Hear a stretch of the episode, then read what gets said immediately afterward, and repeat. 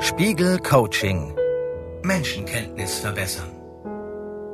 Folge 5 Blender erkennen.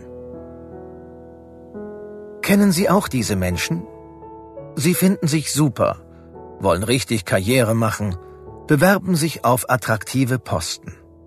Sie sind sich von vornherein sicher, dass sie diese Jobs auch bekommen werden. Und tatsächlich, meistens klappt das auch.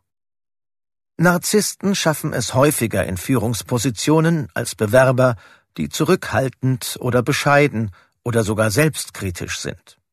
Das haben wissenschaftliche Studien gezeigt.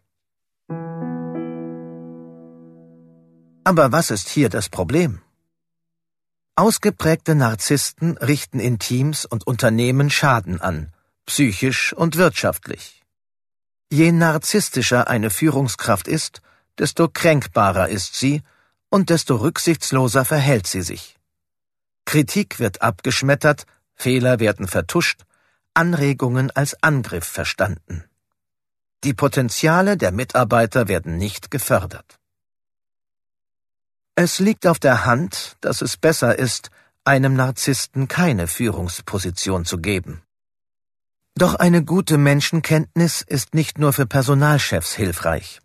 Wer sich in anderen nicht täuscht, verringert das Risiko, enttäuscht zu werden. In den vergangenen Folgen dieses Coachings haben Sie gelernt, nicht spontan aufgrund Ihres Bauchgefühls Menschen einzuschätzen, sondern auf Basis konkreter Beobachtungen Schlüsse zu ziehen, wen sie denn wirklich vor sich haben. Dennoch gibt es Typen von Menschen, bei denen man sich leicht verschätzt. Insbesondere den Narzissten und Blendern gehen viele Menschen auf den Leim, weil ihr Selbstbewusstsein so überzeugend wirkt. Deshalb geht es in dieser Folge darum, wie Sie solche Mogelpackungen ab sofort schneller erkennen. Dazu gibt es nun eine konkrete Übung. Genauer nachfragen. Machen Sie sich bewusst, dass Narzissten und Blender sehr mitreißend sein und andere begeistern können.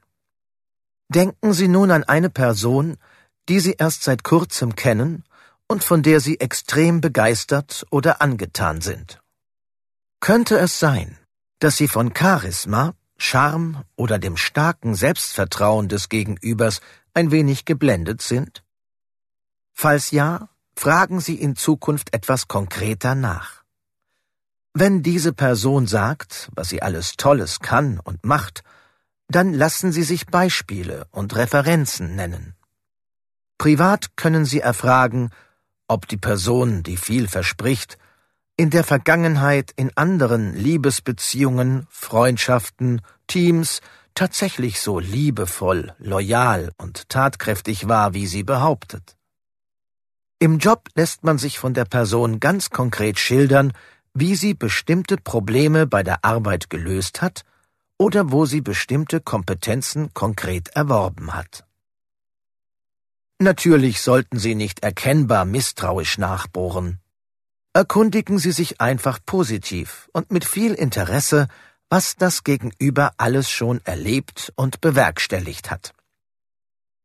So stellt man schnell fest, ob jemand einfach nur von sich selbst überzeugt ist oder wirklich schon eine Menge gemacht hat und eine sozial kompetente Person ist.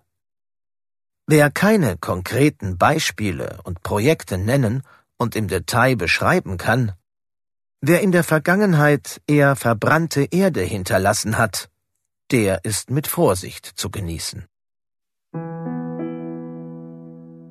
Dies ist kein Plädoyer dafür, allen Menschen mit großem Misstrauen zu begegnen. Doch seien Sie misstrauisch gegenüber sich selbst, wenn Sie sich für eine Person ohne Einschränkung sehr begeistern. Das ist oft ein Zeichen dafür, dass in der eigenen Wahrnehmung etwas nicht stimmt, dass sie irgendetwas nicht sehen oder nicht sehen wollen. Denn jeder Mensch hat Stärken und Schwächen. Man kann übrigens jemanden, den man für einen Blender hält, auch mal fragen, was er oder sie für die größten eigenen Schwächen hält. Wer sehr von sich überzeugt ist und sich nicht realistisch und selbstkritisch mit sich auseinandersetzt, kann dazu nicht viel Substanzielles sagen. Und das ist immer ein schlechtes Zeichen. Und noch für einen weiteren Typus ist es günstig, eine gute Menschenkenntnis zu besitzen, für den schwierigen Zeitgenossen. Um den geht es in der nächsten Folge des Coachings.